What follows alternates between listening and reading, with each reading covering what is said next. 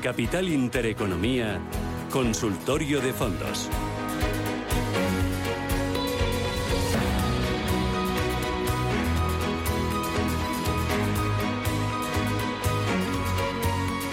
Consultorio de fondos de inversión. Hoy nos acompaña Gabriel López, que es CEO de Inverdif. Gabriel, ¿qué tal? Buenos días. Feliz año nuevo. Igualmente, Susana, todo lo mejor para este año. ¿Qué tal las uvas? Muy bien, eh, la verdad es que fenomenal, con amigos, con familia y bueno, pues ahora mm, pensando en los reyes, ¿no? Eh, y, bueno, ya terminan dentro de las fiestas. Es que no nos queda nada, pero bueno, aprovechando estos días, que es lo que toca. Así que nada. Oye, esta mañana leía en el diario El Economista que los fondos de deuda han marcado un nuevo récord de patrimonio, que este año 2022 entraron en fondos de renta fija más de 14.000 millones de euros, por lo que el volumen total gestionado en fondos de renta fija supera los 89.000 millones de euros. ¿Tú crees que va a seguir el apetito por la renta fija en 2023? Yo creo que va a continuar, eh, puesto que el retorno que te está produciendo contra el riesgo es bajo y en particular por la incertidumbre que tenemos este este año. Yo creo que todo el mundo tiene que estar eh, confuso, ¿no? Con tantos mensajes negativos y contradictorios y obviamente la renta fija te produce una rentabilidad eh, sin riesgo y, la mentalidad por lo general aquí en España suele ser conservadora, ¿no? Más bien defensiva, así que tiene lógica esta noticia y que siga eh, y, este interés por la renta fija que tradicionalmente aquí en España ha sido el caso. veo que ha entrado dinero, entre otros vehículos, al fondo BBVA Bonos 2025, también al CaixaBank Deuda Pública España Italia 2024. Estos son fondos a vencimiento o fondos objetivo, ¿verdad? Bueno, eh, eh, eh, sí, contestando tu pregunta, sí, y, y, tienen cierto, cierto éxito, puesto que tú sabes el retorno que te van a producir manteniendo la inversión en un plazo de tiempo, tres, seis años, dependiendo del plazo. en el caso de Italia, eh, este año sí que vamos a tener eh, bastante riesgo, ¿no? Puesto que es una economía endeudada, eh, todavía vamos a entrar en recesión, la subida de tipos no le conviene y, es probable que veamos bastante volatilidad en, en este mercado, por lo que aún si la vemos y que es probable que así sea, hay que mantener la inversión puesto que tiene ese plazo que te permite esos, eh, esa rentabilidad eh, eh, fija durante el plazo de la inversión. ¿A ti te gustan este tipo de vehículos? Depende del perfil del cliente. Un perfil del cliente, de cliente conservador eh, debería de resultarle atractivo, ¿no? Eh, y para el, el, el, inversor, para el gestor, ¿no? De renta fija, pues se le facilita mucho su trabajo puesto que él compra la deuda y la mantiene hasta vencimiento eh, y siempre hay una penalización a aquellos que quieran eh, desinvertir o traspasar siempre hay unas ventanas para hacerlo y obviamente estás sujeto a los vaivenes del mercado pero para este producto yo creo que, que, sí que hay cierto cierto interés y, clientela, por supuesto. Muy bien. voy a ir con los oyentes 609 22 47 16. Dice, mira, eh, me llamo María y mi perfil es moderado y me gustaría que me dijeran un fondo de renta fija global que invierta en bonos de Estados Unidos y con duración media de 2, 4, 5 años, como mucho. ¿Cómo lo ve? Renta variable global, pero con más peso en Estados Unidos y duración media. Sí, bueno, eh, todas las gestoras ahora están eh, ofreciendo excelentes productos de renta fija eh, globales, ¿no? Y al ser globales, pues tienen una ponderación más o menos del 40% en Estados Unidos, del 30% en Europa, y, las principales como PIMCO, Morgan Stanley, Blue Bay, eh, Candriam, todas tienen unos excelentes productos y y, la invito a, que, a que los investigue. ¿no? no voy a dar un nombre en específico, pero pero todas ellas eh, están ahora mismo dando unas rentabilidades muy atractivas. Mm. Eh, me llama José Manuel, buenos días. Buenos días, Susana. Dígame. Muchas gracias, mujer. A usted, diga. Eh, vamos a ver qué me puede decir si hay que marcharse de estos fondos ya o qué. El Franklin India Euro Vale. y el Fondo Smith. También. Fan Smith, ¿qué? Vale, pues le ayudamos, gracias. A ver Bueno, yo me imagino que- gracias, ¿eh? que, que- que A ver. nos está hablando del Fansmith y del Franklin de la India. Templeton, Sí.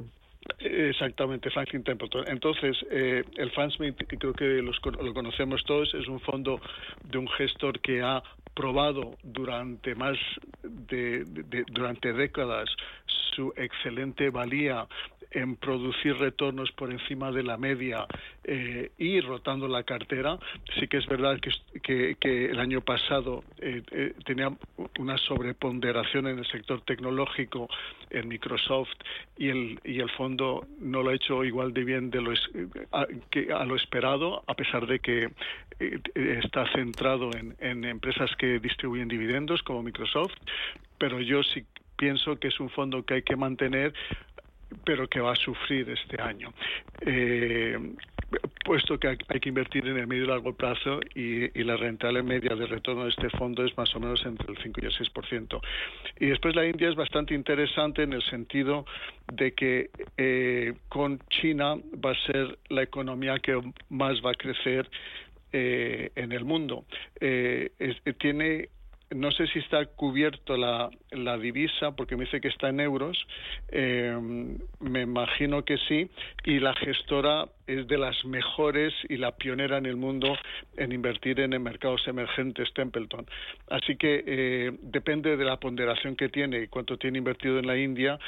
Eh, espero que no sea mucho, no, no, no debería tener más de, del 5% del fondo y de Span Smith pues yo también eh, lo mantendría, aunque obvia- obviamente la visibilidad, eh, sobre todo en la primera mitad de este año, pues es, es, es reducida. Y en la India, pues seguimos con la incertidumbre de los mercados emergentes que van a sufrir por el dólar. Eh, eh, China eh, creo que va a te- nos va a sorprender eh, positivamente, ¿no? Y sobre todo en el segundo trimestre, así que puede ser interesante. Muy bien. Mira, me pregunta también por el FAS Global. Este es de Fidelity, ¿verdad? Sí. ¿Este dónde invierte? ¿Qué hace? Eh, hay uno, hay, eh, los FAS son eh, de Fidelity, tiene uno para Europa, para Inglaterra, eh, y, y este es eh, global. Eh, obviamente estos fondos han sufrido el año pasado, como casi toda la renta fija, la renta variable, si está bien diversificado, pero a mí me gustan mucho los fondos de Fidelity tiene excelentes gestores, tiene una tradición de, de inversión de más de 100 años, sobre todo invierte por fundamentales, por valor, eh, y al final ese valor sale y, y- y te da ese retorno esperado. Así que son fondos que tienes que mantener, que, te- que ser paciente y que tarde o temprano te van a dar eh, buenos retornos. Oye, mencionaba antes uno de los oyentes India. ¿Te gusta India? Hay, hay un Sí, fondo de creo que- HSBC que... este año lo, perdón, lo ha petado. Sí, bueno, hay, hay- Y hay otro de BNP que también, que lo ha petado. Sí, el año pasado ha sido un año eh, sui generis para todo, ¿no? Porque eh, te, te has encontrado cosas que con rentabilidades del 70, 40, y rentabilidades negativas ha sido un poquito eh, eh, fuera de lo normal. Pero sí, la India la verdad es que está cara en términos de valoración como la mayoría de los mercados y, y ese es otro, otro aspecto que, que, que tampoco que nos hace ver que tampoco hay mucho potencial en la renta variable, eh, sobre todo en, el- en la- en los próximos seis meses, ¿no? Pero la visibilidad en el crecimiento y en el desarrollo de la India es altísimo del sector bancario en particular eh, y, y- va a crecer por encima de, de China, ¿no? China más o menos espera que crezca un 4, un 5 y, y la India entre un 6 y un 7. Así que sí, es, es invertir de cara al futuro. Mm, Mira, me pregunta por el Raffer Total Return International y también por el Main First Germany. Aquí estoy despistada con los dos, con las gestoras y Sí. también con los fondos.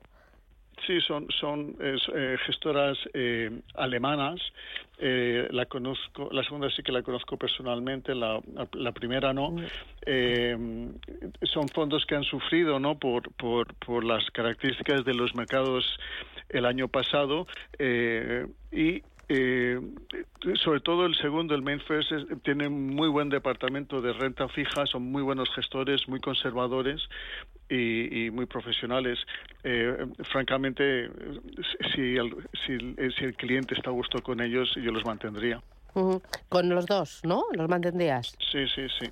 Y mira, pregunta también por el Polar Capital Healthcare Blue y por el M&G European Inflation Linked.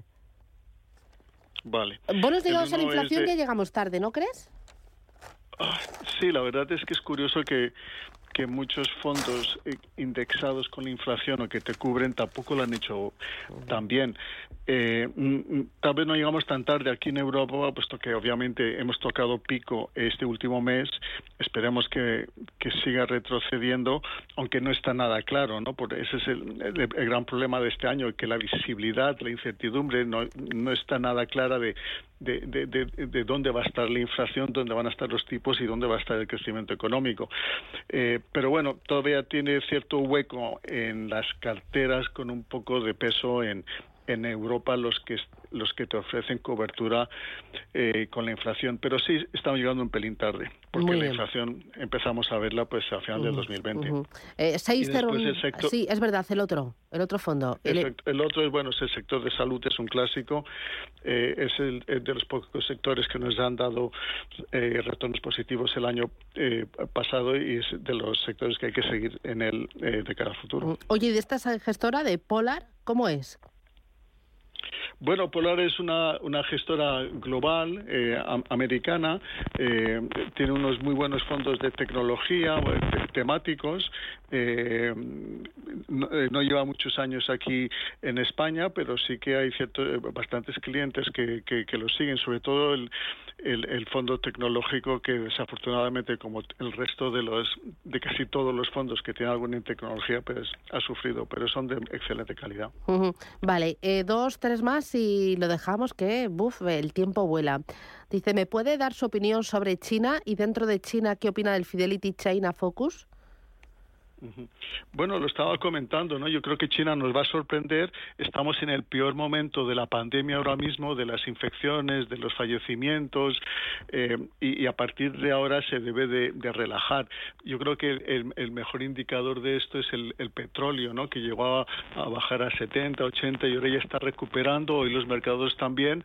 Y hoy hemos tenido un dato económico eh, malísimo en China, pero yo creo que a partir de ahora va a ir mejorando y China es la segunda economía del mundo, el, segundo, eh, eh, el, país que más consume eh, energía, el que, el que más consume materias primas. Y si vemos a, a China volver al 100% gradualmente de lo que era, pues eh, la verdad es que es un motor, va a ser un motor importante de la economía. Es verdad que ha subido más de entre un 25 y un 30% y la gente le da miedo, pues porque tarde llega tarde, pero yo creo que eh, sigue siendo una excelente oportunidad. Vale. Eh, y luego también me preguntan por el MFS Meridian Global Total Return que este año nos han preguntado mucho por él, ¿verdad? Y por el Nordea Emerging Market Hard Currency. ¿Qué diferencia hay entre divisa eh, dura y, o divisa fuerte y divisa local. Cuando accedes a emergentes, ¿es mejor hacerlo en euros o en dólares o en moneda local? Bueno, eh, todos lo hemos vivido el año pasado, la fortaleza del dólar. Y la pregunta es si va a seguir. Eh, la fortaleza del dólar es bueno para el que está sensible al dólar, pero no tanto para los mercados emergentes que tienen que pagar su deuda en dólares y que es más cara, ¿no? Eh, entonces, eh,